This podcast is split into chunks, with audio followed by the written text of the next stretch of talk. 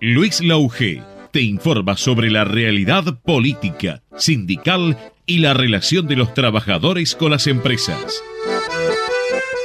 Trabajadores y empresarios.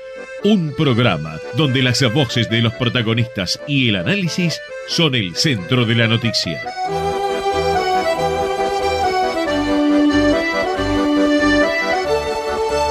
Amigos? ¿Cómo les va? Trabajadores y empresarios, eh, el último programa por lo menos de, nuestro, de nuestro programa en el año. Este, em, y la verdad que con esta, con toda una serie de acontecimientos que eh, se convirtieron ya en una puja política muy concreta entre eh, el poder de, de Javier Milei y cómo hace revalidar su poder en una acción, por ejemplo, como el tema de los DNU, el DNU de, que modifica 300 leyes este, y que quiere políticamente además que salga eh, y que se apruebe, eh, y, que, y el Congreso que está en esa puja, pero más que nada, me parece que hay una dentro de dos días este DNU, DNU estaría aprobado si el Congreso no forma la comisión bicameral que lo suspenda.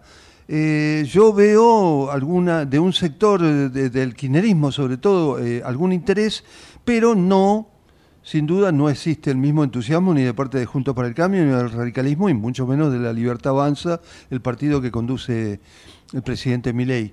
De todas maneras, el, el Congreso, en estas cosas es donde también, yo creo que la gente se queja también por estas cosas y desde los medios de comunicación también tenemos que decirlo, esta es la parsimonia legislativa que no se autoconvocó, ayer hablaban de que una autoconvocatoria era suficiente y no se autoconvocaron, están esperando este, y Milei quiere obtener esta victoria política, porque sabe, además creo que sabe, que si le derogan este DNU, independientemente de que este DNU tiene algunas medidas que pueden ser discutibles o no democráticamente y otras que son aberrantes directamente, ¿no? La venta como, como, como la posibilidad de modificar la ley de tierra y que venga un comprador privado y compre media Patagonia, si quiere. No hay ningún tipo de problema. Eh, eh, es decir, estas cosas también hay que decirlas. Declarar este, de, que no se declare este, eh, derecho esencial temas este, como la educación y demás, por lo cual es un- un maestro no puede parar, no se puede manifestar.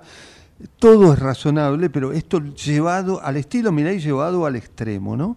Y en esta puja, bueno, eh, la verdad que debo admitir que el presidente Milei juega muy fuerte. Hoy estuvo este, ya eh, mm, eh, en el medio de, de lo que es la disputa por aprobar o no el DNU y que hay ya 12 presentaciones de, eh, eh, hoy de la CTA y de la CGT que, eh, manifestándose en Plaza Lavalle presentando un recurso de amparo para que actúe la justicia, ya hay 12 pedidos en concreto.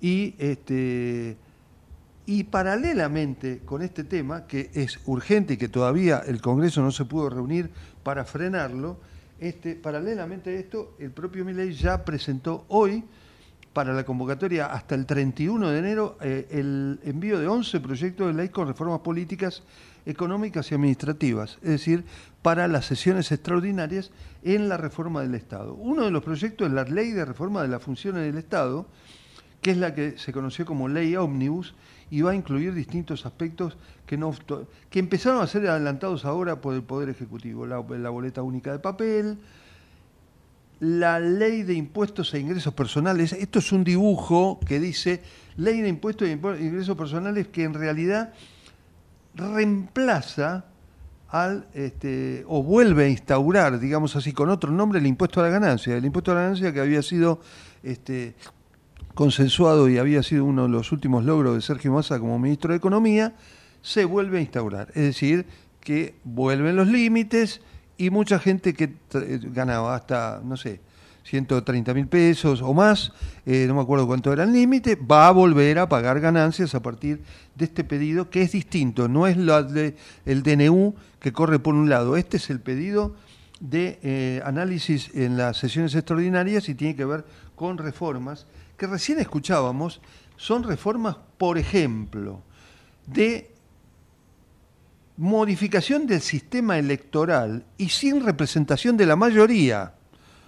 modificación del sistema electoral y sin representación de la mayoría.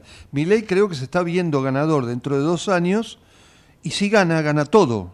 No, queda no, tiene representación la minoría. Esto es así lo que le estoy diciendo. ¿eh? Eh, deroga las pasos. Ese tema, bueno, la gente lo vota a cuatro manos, ¿no? Claro. Pero en el medio también pone una, un cambio en la ley de partidos políticos, cambio en la representación electoral por el cual se van a poder elegir menos cantidad de diputados, es también un avance y una puja al Congreso de la Nación. Acá mi ley dice, yo tengo minoría y el Congreso me condiciona. A ver que, si podés contra mí. Este es un tema clave de mi ley. Lo, lo digo en términos políticos también, ¿no? Bueno, él verá.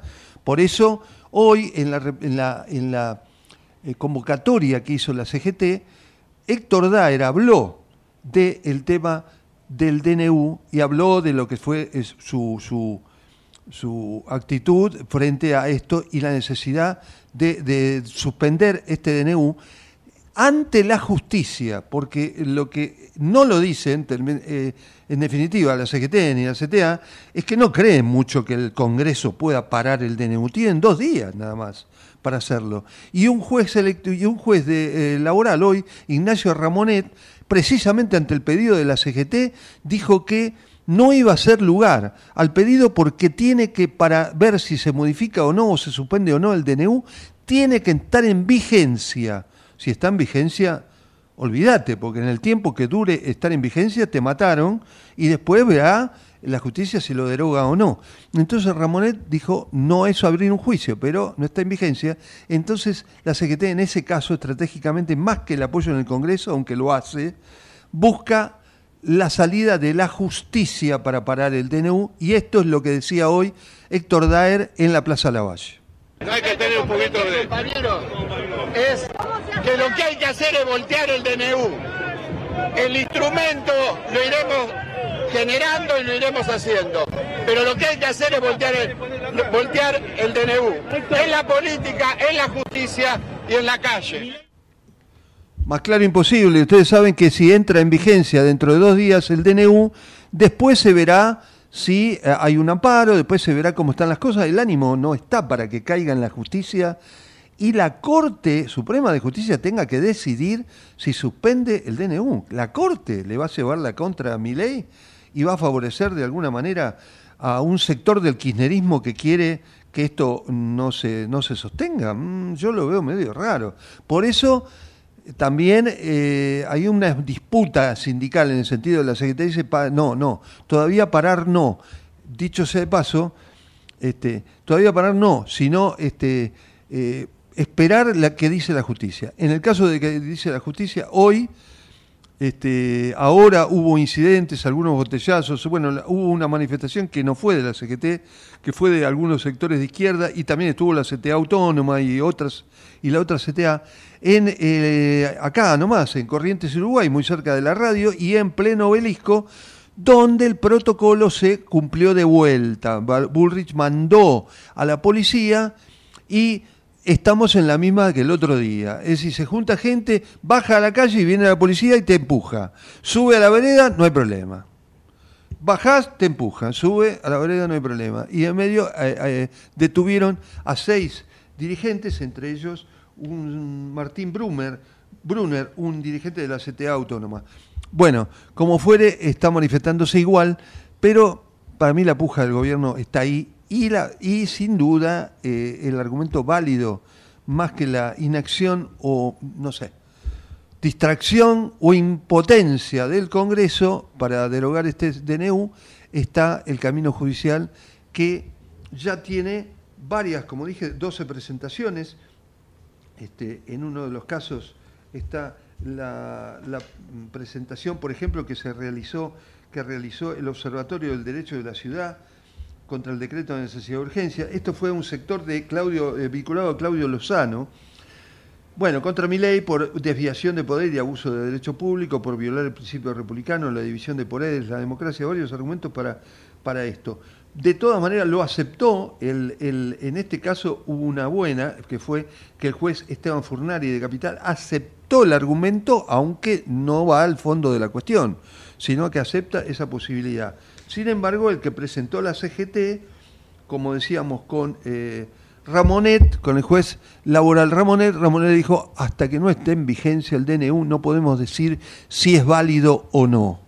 Cosa que los sectores que, eh, opositores no quieren, porque no quieren que entre en vigencia, porque esto se demora dos meses y en dos meses modificaron un montón de cosas que eh, pidió mi ley.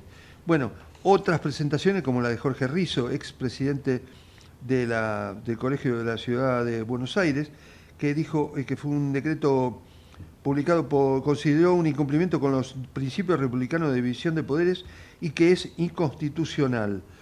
Bueno, varios de estos amparos este, y, eh, como decíamos, también la, eh, lo que tiene que ver con la reforma, con la reforma del Estado y, estas. Bueno, recién había una cosa que decían que era un poco una, parecía una burla, pero era en dentro de la presentación de la reforma que han hecho en el periodo de sesiones extraordinarias, habilita a los vendedores de entradas truchas, de entradas en los estadios de fútbol a revender entradas. Un tipo que va a revender entradas en un estadio de fútbol no tiene pena, puede revender todo lo que quiera. Es el concepto de libertad. Eh, eh, que, todos hagan cualquier cosa, después todo se normaliza. Es un poco, debe ser eso, porque no estoy tomando juicio de valor contra el presidente, estoy dando un hecho concreto de la realidad. Ya eh, un segundo hacemos una presentación y ya volvemos con el entrevistado. Osfatum somos la obra social de las universidades nacionales. Contamos con excelentes planes de salud que se ajustan a la necesidad de cada familia. Más de 80.000 argentinas y argentinos ya nos eligieron. ¿Qué esperas para afiliarte? Ingresa en nuestro sitio web en www.ofatun.com.ar y conocenos. Asociación de Trabajadores de la Sanidad Argentina, Buenos Aires, un gremio fuerte y solidario que construye con responsabilidad y compromiso un mejor futuro para todos los trabajadores de la sanidad.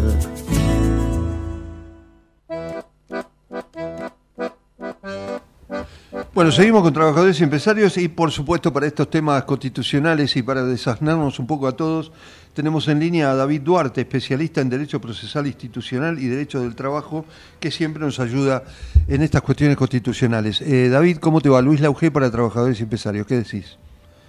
¿Qué tal, Luis? Buenas tardes. ¿Cómo te va? estar en, en tu espacio y con tu audiencia. Por supuesto, te agradezco muchísimo a vos este, la deferencia que tenés siempre.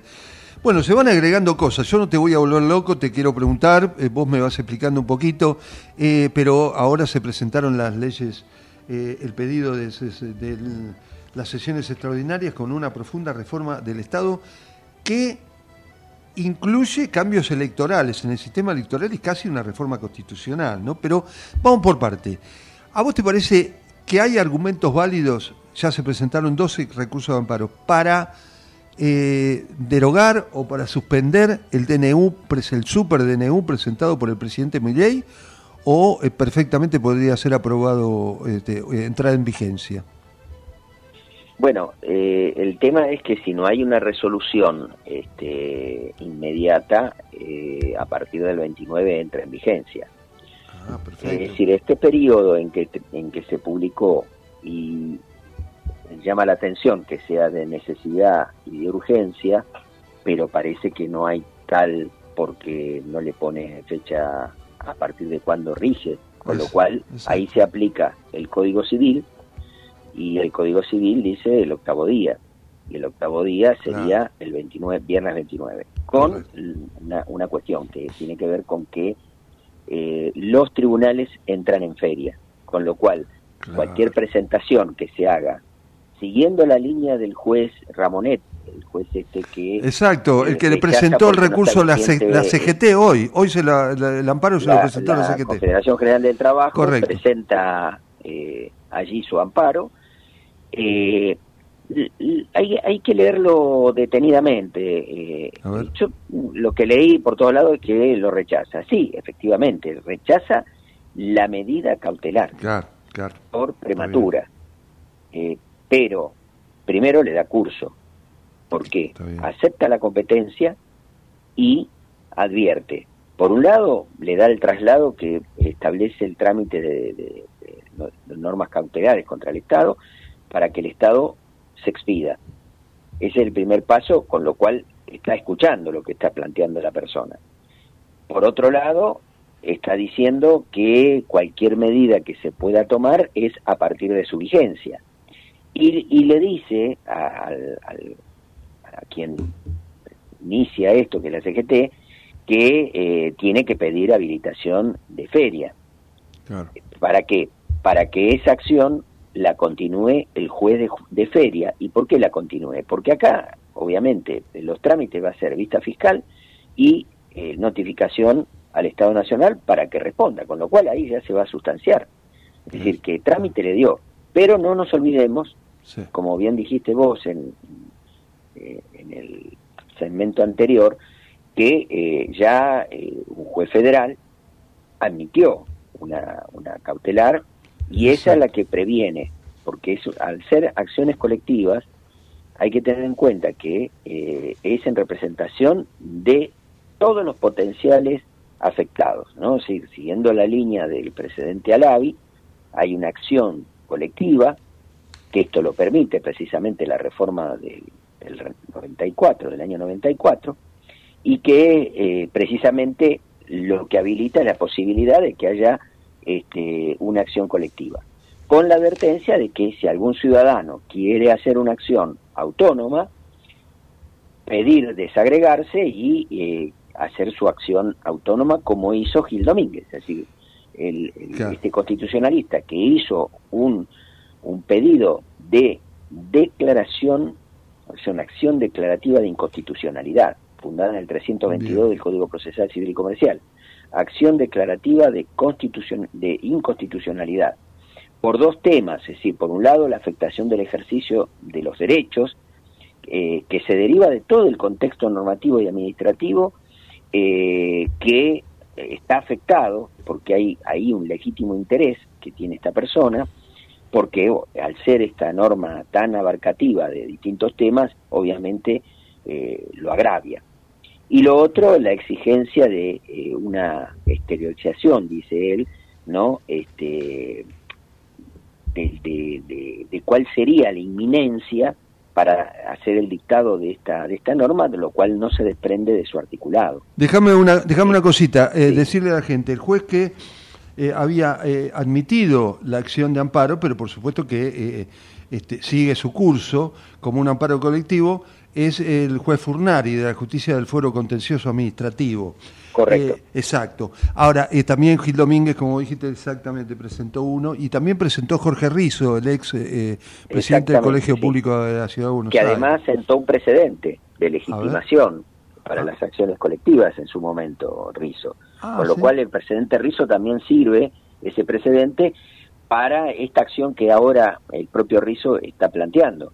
Decime una cosa, eh, ahora, vamos al caso. Si hay dos días, el Congreso no la, no la, no se reunió. También hay que reunirse, bueno, formando una comisión. Bueno, podrían haberse tomado más tiempo, pero qué sé yo. También eh, Milei jugó muy bien con, muy bien digo en términos políticos para él, ¿no? Con, con el tiempo, apura mucho, apura mucho la, jugada hay que nombrar ocho miembros de diputados y ocho miembros de, Senado para la comisión bicameral. Eh, y bueno, a nivel del Congreso no se puede parar el DNU. Pero después el curso sigue y después viene el amparo. Mientras tanto, la vigencia de ese DNU hasta que llegara un posible amparo, si es que llega, ¿me seguís? Genera una dificultad, genera un daño o, eventual daño o, o, es fácilmente redimible las medidas que ya se tomaron con la vigencia del DNU vuelven atrás. ¿Cómo se produce eso? Eh, eh, bueno, vamos por parte. Acá el, primer problema es eh, que el decreto a partir del 29 entra en vigencia y genera efectos jurídicos. Esto es así.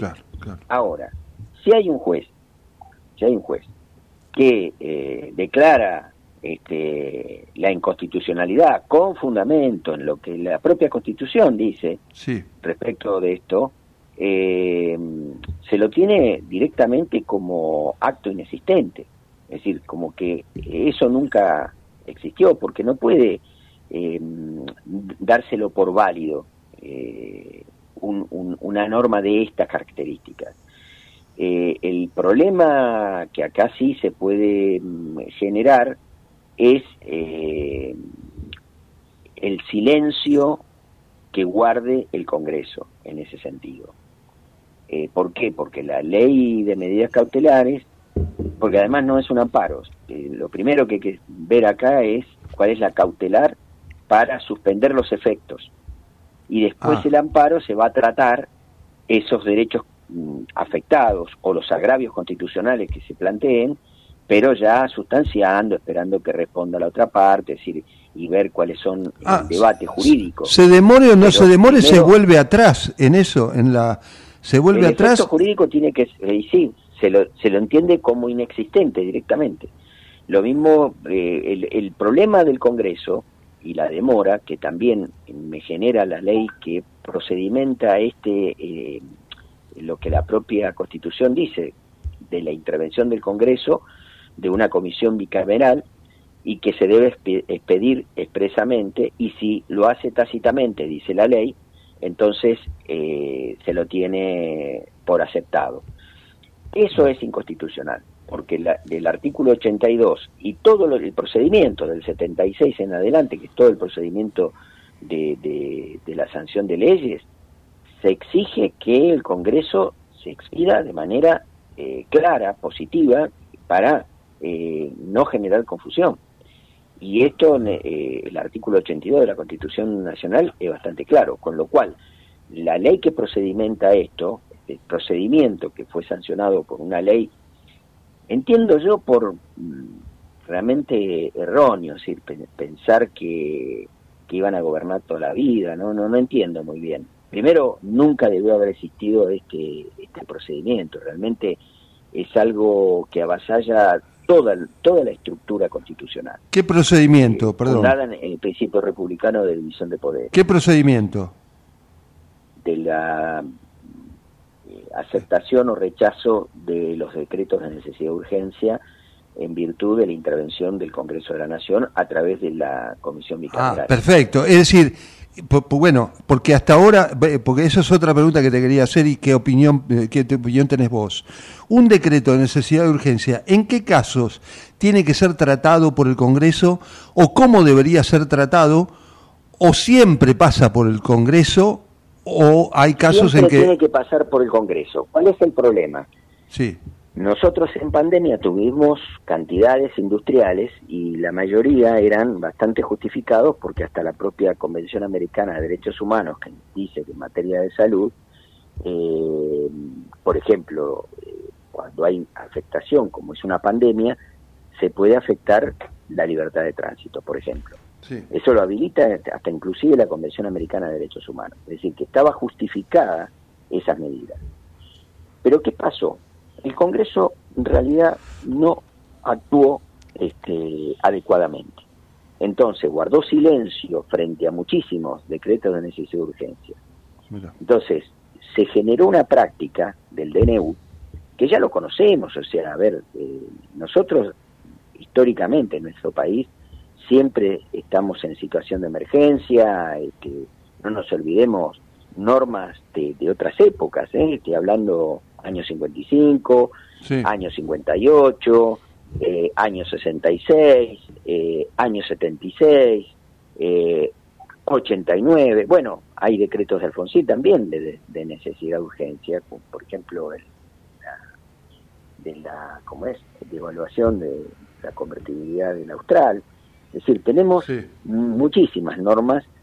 El tema es que eh, ese procedimiento eh, de, la comisión bicameral, en su momento, de toda una estructura constitucional, era la idea de quitarle eh, la, el, carácter tan este, intervencionista del Poder Ejecutivo.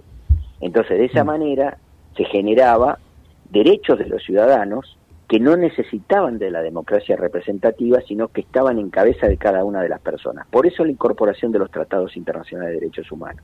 Por eso eh, eh, entran en contradicción los principios de una democracia participativa, plural, con los principios de que el pueblo no delibera ni gobierna sino a través de sus representantes. Cuando uno lee en el decreto, considerando el decreto, como en este proyecto de ley que ahora se elevó al Congreso, que sienta los principios y bases para eh, una eh, posible este, estructura estatal diferente, donde las libertades privadas tengan mayor este, posibilidades de eh, emprender, se contradice y se contrapone con la historia constitucional argentina. ¿Y por qué mm. digo esto? Cuando cita esto y cita a Juan Bautista Alberdi, olvida que hay un siglo XX completo que tiene una evolución constitucional. Esa evolución constitucional que pasó por la constitución del 49, que vino un golpe de Estado, vuelve la de 1853, se llama constituyente. En esa constituyente se incorporan los derechos sociales en la constitución. hubieron varios golpes de Estado después del 57. Llegamos a, este, inclusive el gobierno de Hungría introdujo modificaciones en esa constitución. Eh, pero esa evolución llega al año 94, donde se incorporan los tratados de derechos humanos, donde tiene una cosmovisión diferente. Si eh, esta gestión ¿no? De, cuatro años que ya empezó eh, pretende incorporar estos principios rectores para el dictado de las normas que se pretenden dictar, tiene que convocar a constituyentes no, no, no lo puede hacer este, teniendo una constitución donde incorporó los derechos sociales y donde se incorporaron los tratados. Ah, ¿tiene que convocar a una convención constituyente para modificar cada vez que manda un proyecto? No, para tener justificación un proyecto de ley de esta característica que ah, mandó o para tener justificación de un del contenido del decreto, porque el contenido, el ah. problema del decreto tiene dos, dos problemas. Uno, el formal es decir, no se puede mandar por decreto de necesidad de urgencia cuestiones de fondo, de derecho de fondo, que tiene una asignación concreta al Congreso de la Nación 75 inciso 12 de la Constitución Nacional. Es el Congreso de la Nación el único habilitado para reglamentar los derechos cuyo contenido está en la Constitución. Claro, claro, el problema de este señor y todo lo que lo apoyan es que tienen una negación, ¿no? Es, eh, Freud lo llamaba mecanismo de renegación, ¿no?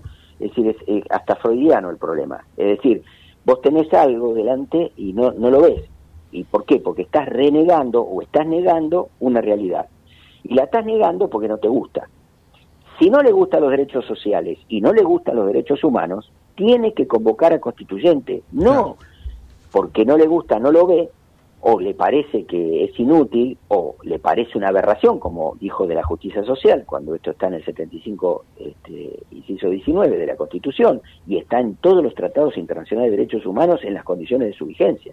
Decime, espérame. es el problema de contenido, digamos, constitucional que están afectados. Perfecto, porque si fueran porque si fueran leyes, proyectos individualmente elevados no habría ningún problema, se tratan en el Congreso y listo o no se, tratan en democracia, en democracia, no, no, no estamos en, en, en, un sistema de dictadura.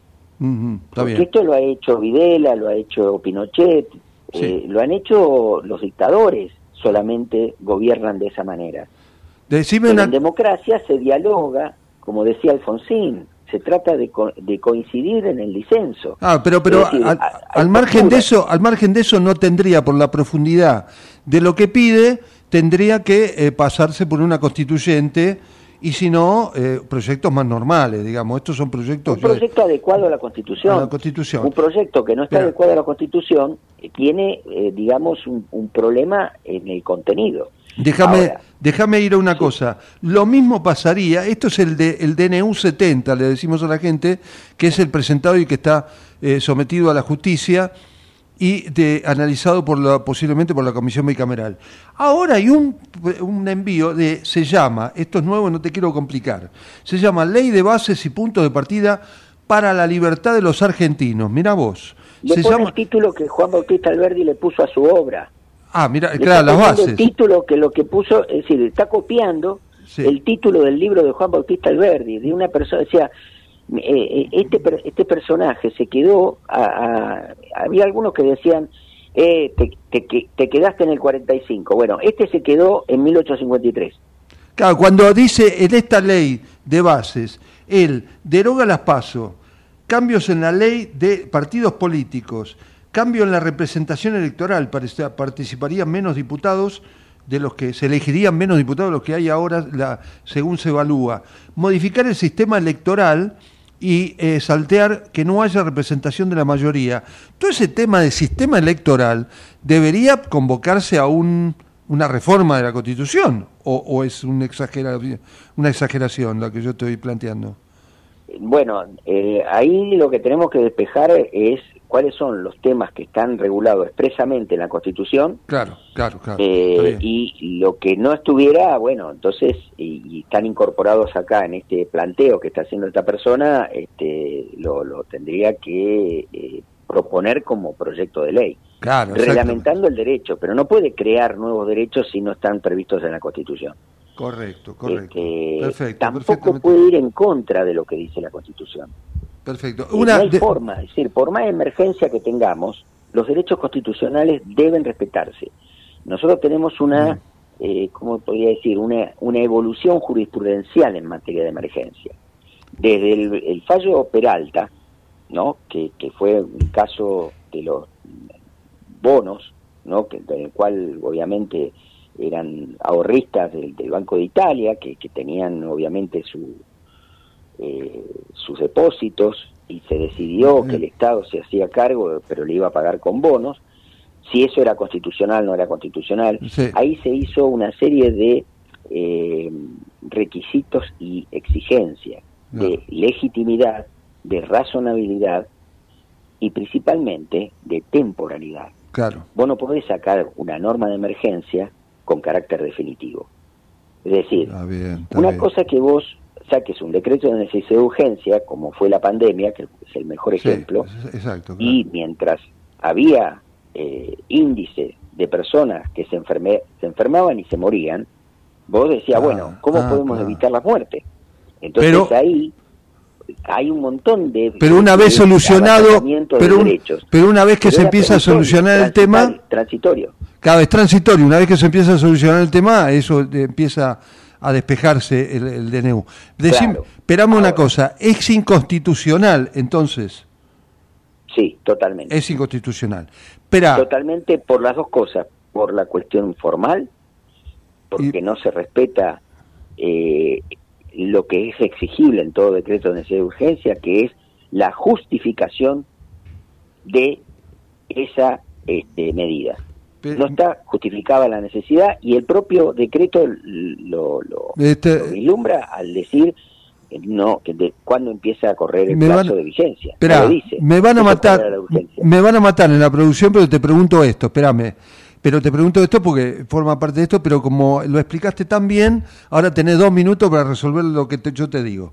¿Qué es? La reforma electe eh, laboral como tal, como tal. ¿Vos ves que hay un exceso en los cambios que se pide respecto del tema de indemnizaciones, respecto a la cuota sindical. Sí, porque no, no hay ninguna justificación en concreto, que es el principio de razonabilidad que, que, que, había mencionado. Sí. La relación directa e inmediata de esa reforma laboral que propone y el objetivo que es, en principio, salir de la crisis eh, inflacionaria que tenemos. No hay una relación directa e inmediata.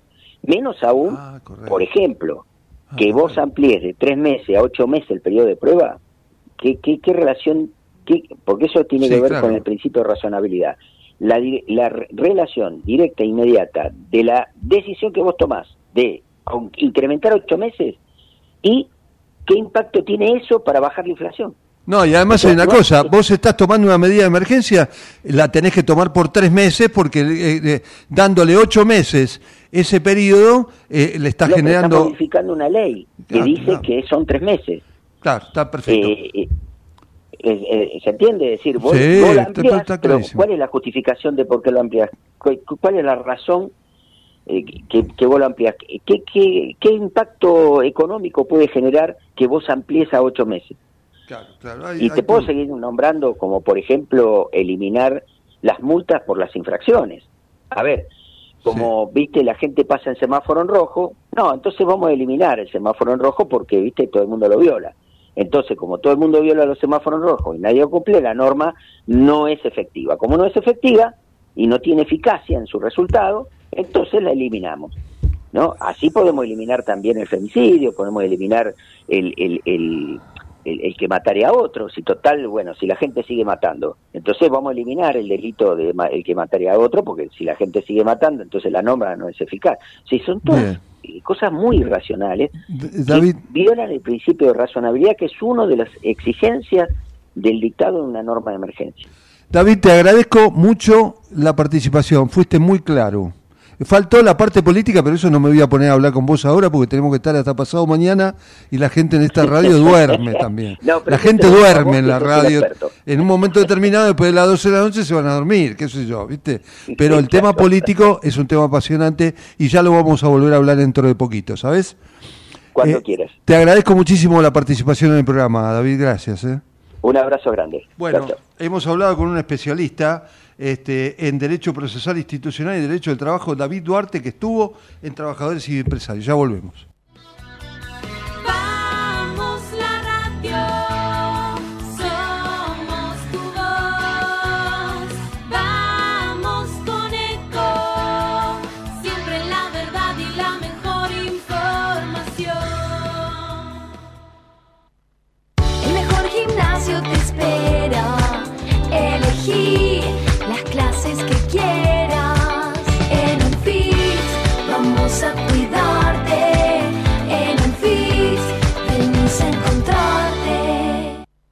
¿Sabías que un rico y auténtico sabor de un gran espresso ya no se encuentra solo en las cafeterías gourmet?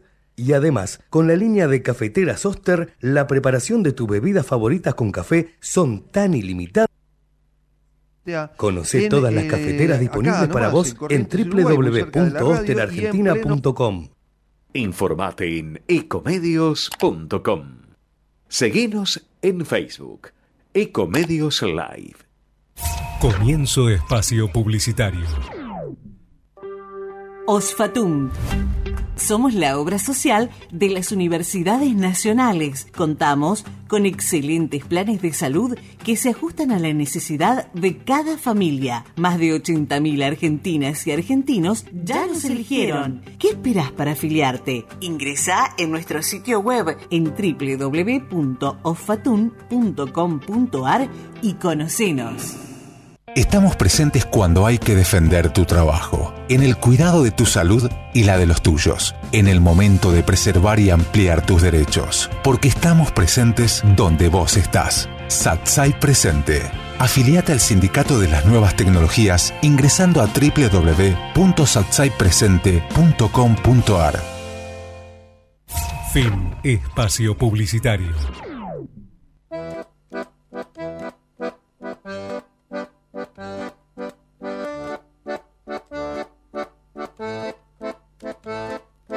Bueno, seguimos en Trabajadores y Empresarios y uno de los aspectos que estábamos hablando en la última parte de la entrevista con Duarte era el tema de la reforma laboral.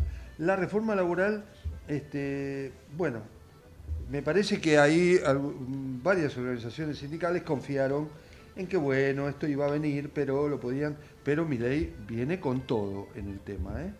Y hay varias cosas que importantes como por ejemplo la reducción de aportes y contribuciones eh, de la reforma laboral.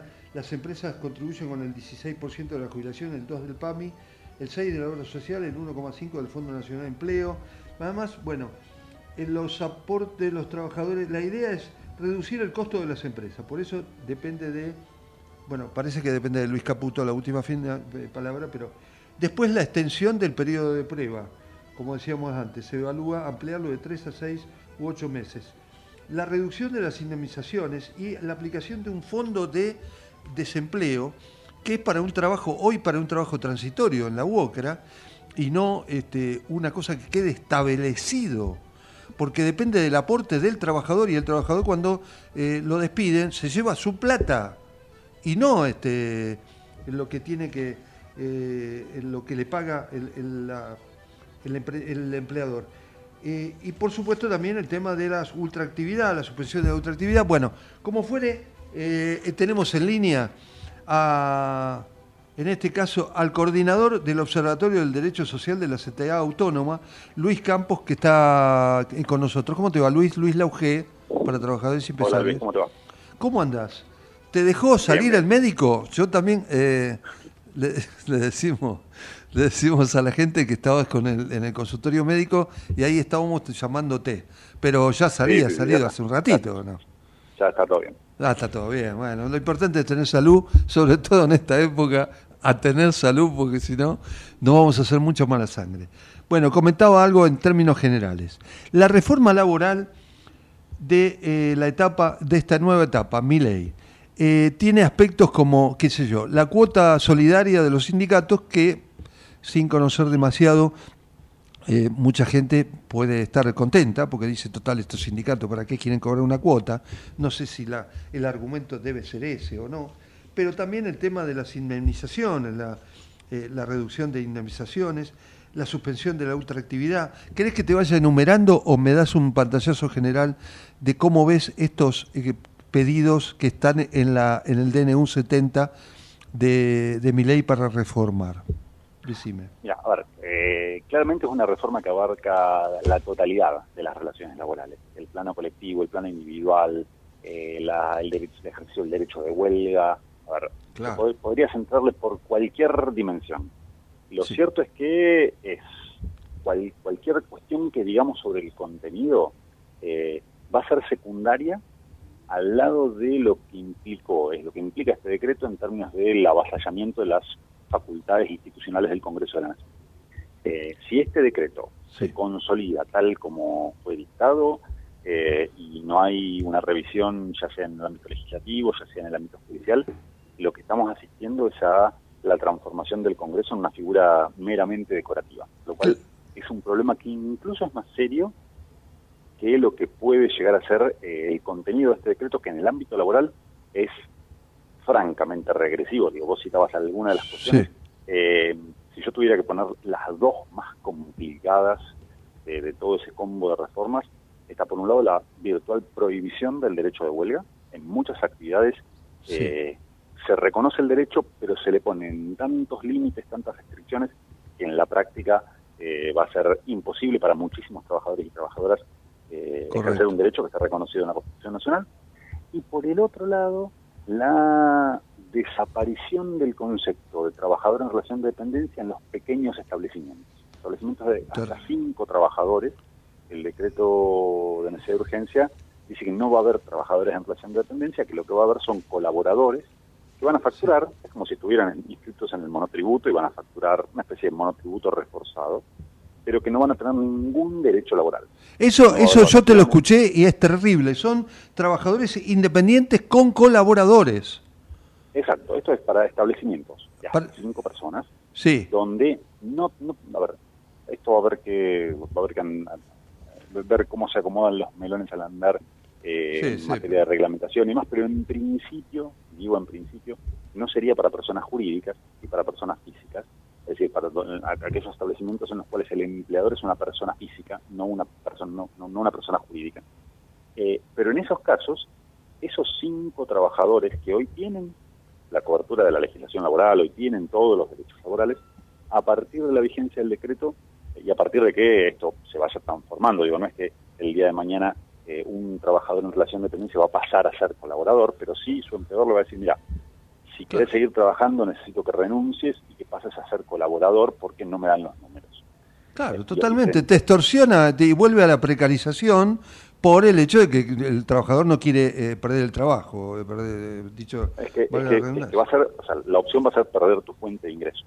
Entonces por ahí te va a decir, yo te sigo pagando lo mismo, pero ya no tenés vacaciones, pero ya no tenés aguinaldo, pero ya no tenés ningún tipo de licencia.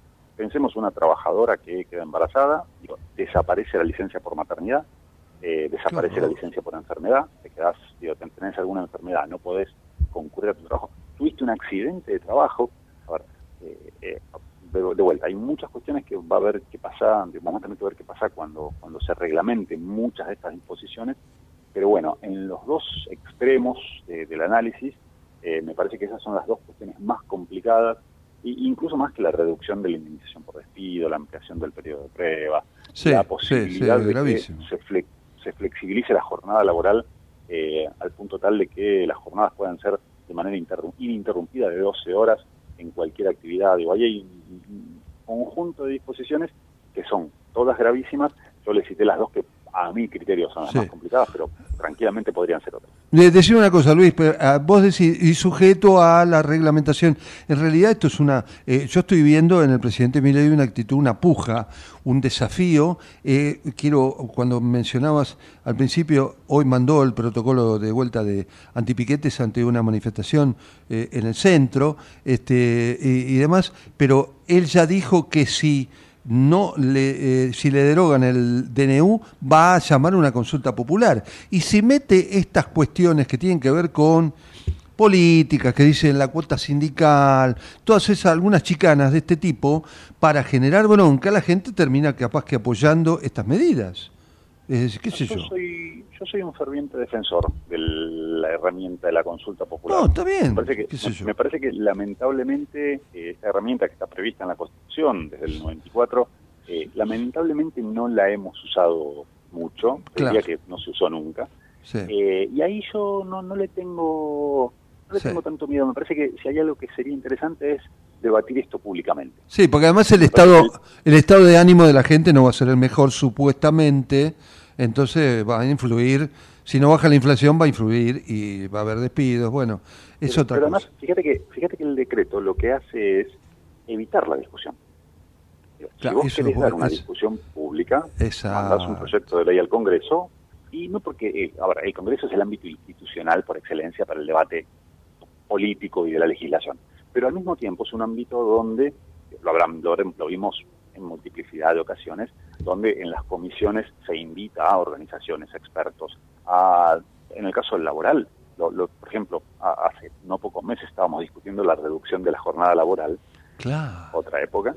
Obviamente. Pero, a ver, pero recordemos, en la Comisión de Legislación del Trabajo iban las cámaras patronales, iban los representantes sindicales, había un ámbito de discusión pública. El decreto rompe con todo esto. Rompe con eso y si sale, y si sale le genera un aire político a mi ley eh, total, ¿no? Absoluto para seguir mandando todo el DNU, por otra parte, el DNU de todo. a mí me, parece que la, figura de la consulta popular no estaría nada mal. Habría que meterlo a, consulta popular y dar la discusión. Decime una cosa, sí, es, clave lo que decís respecto de que se discutieran estas cosas. los cambios en las indemnizaciones, inclusive también, eh, me parece que se lo trastorna, decime vos, se lo confunde a propósito políticamente por el tema de hay que reducir las indemnizaciones porque de esa manera se para la industria del juicio. Eh, la industria del juicio no tiene nada que ver con que a vos te reduzcan la indemnización que te corresponde, ¿o no? A ver, son, son tres cuestiones distintas. ¿Eh? Por un lado, pues son tres cuestiones distintas. Sí. Por un lado, el decreto elimina todo la que son todas las indemnizaciones agravadas por la falta de registro. O sea, hoy un empleador que tiene a sus trabajadores no registrados tiene que pagar, si despide, una indemnización mucho mayor que la que paga un, un empleador que tiene a todos sus empleados en regla. Y esas, esas indemnizaciones agravadas se eliminan, con lo cual se premia a, aquella, a aquel empleador que tiene a los trabajadores no registrados. Es una invitación a tener trabajadores no registrados, porque si no hay consecuencias por tener esos trabajadores no registrados, me resulta más barato tenerlos no registrados que registrados. Esto en algunos casos es incluso más problemático, por ejemplo en el caso de casas particulares. la ley de trabajadores de casas particulares preveía una indemnización agravada para el caso del no registro. Y acá se trata de las trabajadoras que están en peor situación y una invitación a no registrar en un sector que tiene niveles de no registro más elevados que todo el mercado de fuerza de trabajo es un problema muy serio. Así que eso va por un lado. Pero esto no es la reducción de las indemnizaciones. No, claro, te entiendo. Es la eliminación de los agravantes. No, y además la pérdida de derechos, concretamente, también. Pero al, mismo tiempo, la ley prevé mm. modificar la base de cálculo para la indemnización por despido de los trabajadores, de todos los trabajadores, también de los que están registrados. y ahí es donde hay una, una reducción de la, eh, de la indemnización por despido, por ejemplo, porque no se van a tener en cuenta los bonos que se cobran por única vez para que sea una idea. Claro, exactamente, los bonos y el aguinaldo tampoco se lo tiene en cuenta para la indemnización.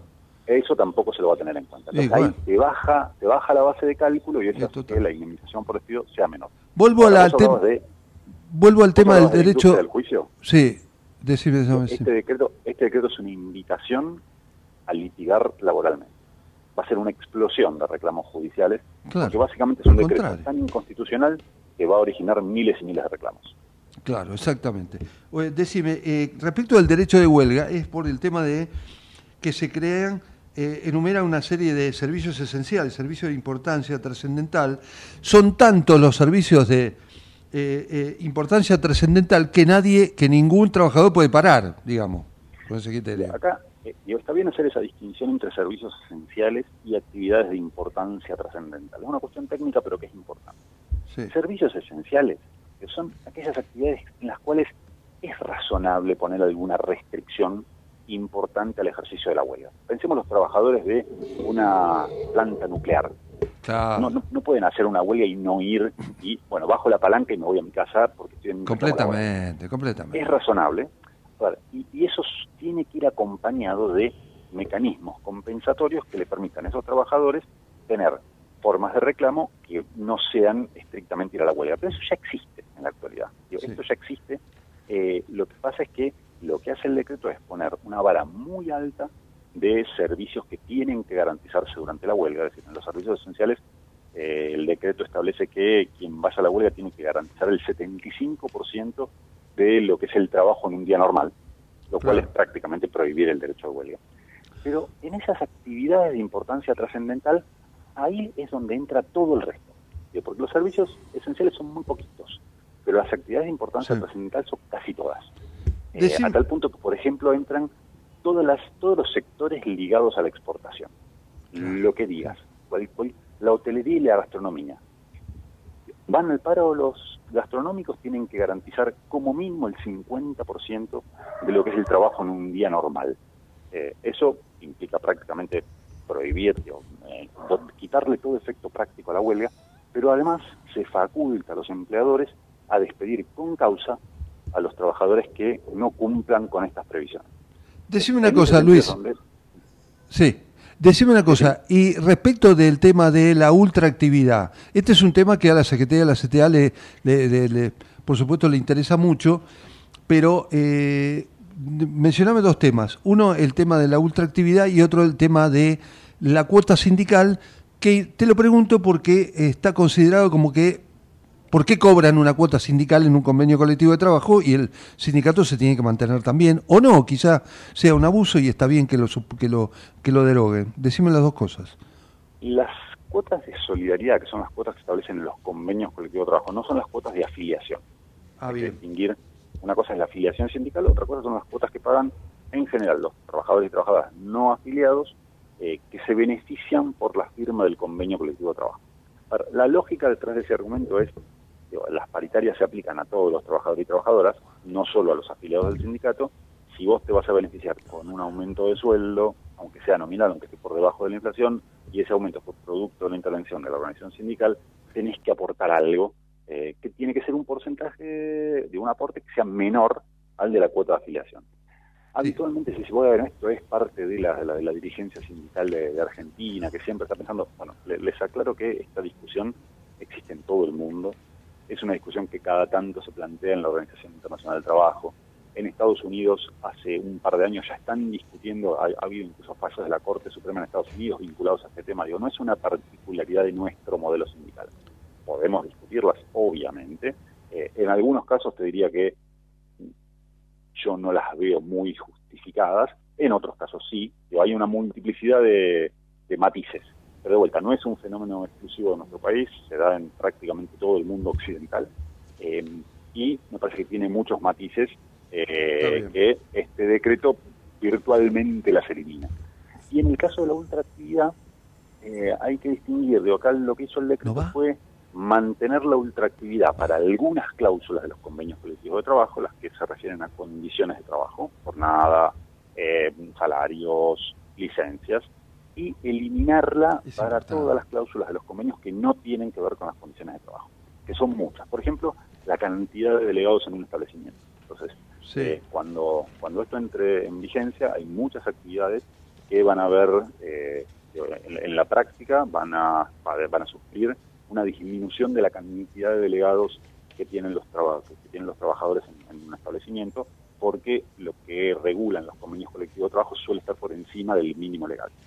Eh, entonces, ese es uno, uno de los cambios. También van a quedar sin efecto, por ejemplo, las bolsas de trabajo que existen en muchos convenios colectivos de trabajo, todas las comisiones de seguimiento, comisiones de seguridad e higiene, todo eso corre el riesgo de caerse porque son cláusulas que no son ultraactivas, según el, el texto del decreto, eh, y que no tienen que ver con condiciones de trabajo directamente.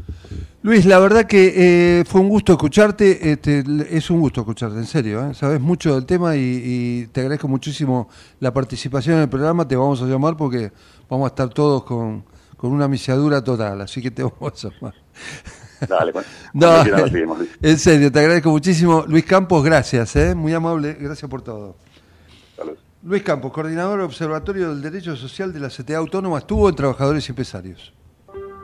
OSFATUM somos la obra social de las universidades nacionales. Contamos con excelentes planes de salud que se ajustan a la necesidad de cada familia. Más de 80.000 argentinas y argentinos ya nos eligieron. ¿Qué esperas para afiliarte? Ingresa en nuestro sitio web en www.offatun.com.ar y conocenos.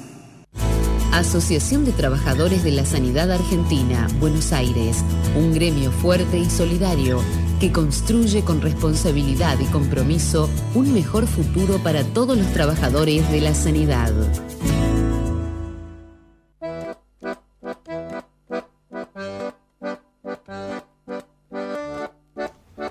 Bueno, eh, hablamos recién del tema de que eh, el presidente Milei estaba dispuesto a hacer una, llamar a hacer una consulta popular sobre el tema de, el caso de que el DNU no se, no se cerrara.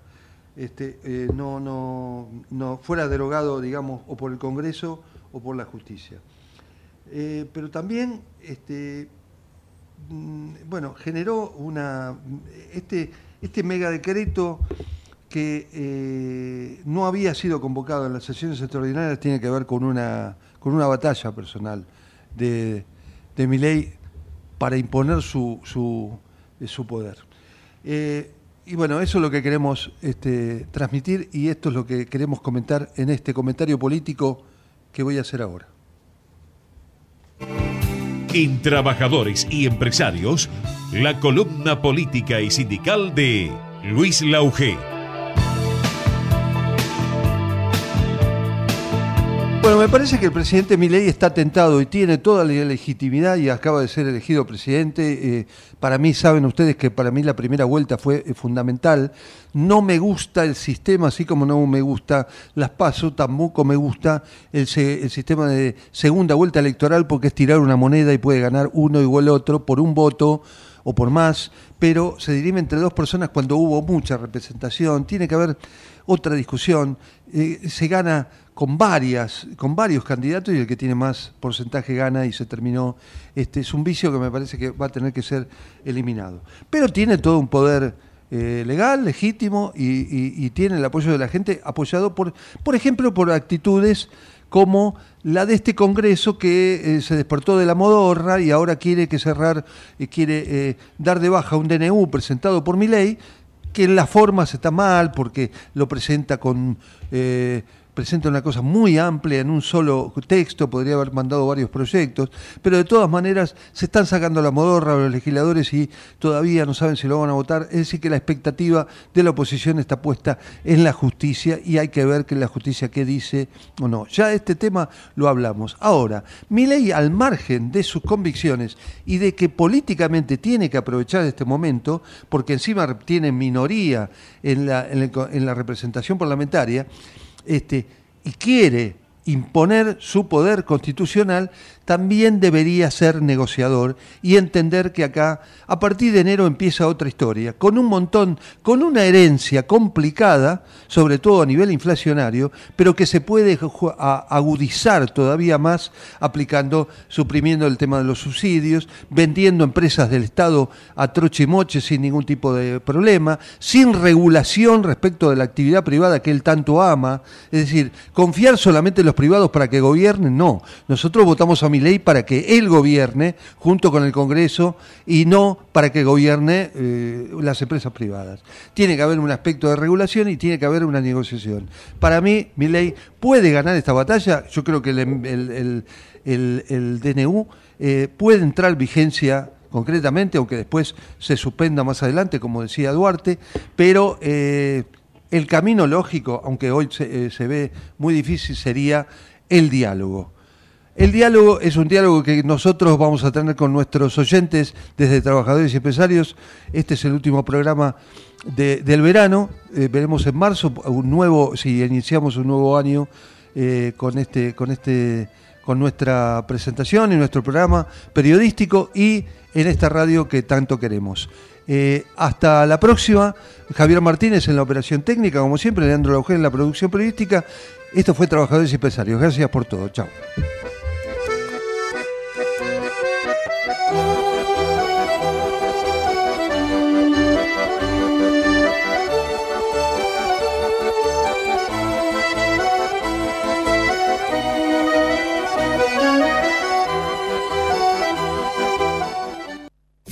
Desde Buenos Aires, transmite LRI 224, AM 1220, Ecomedios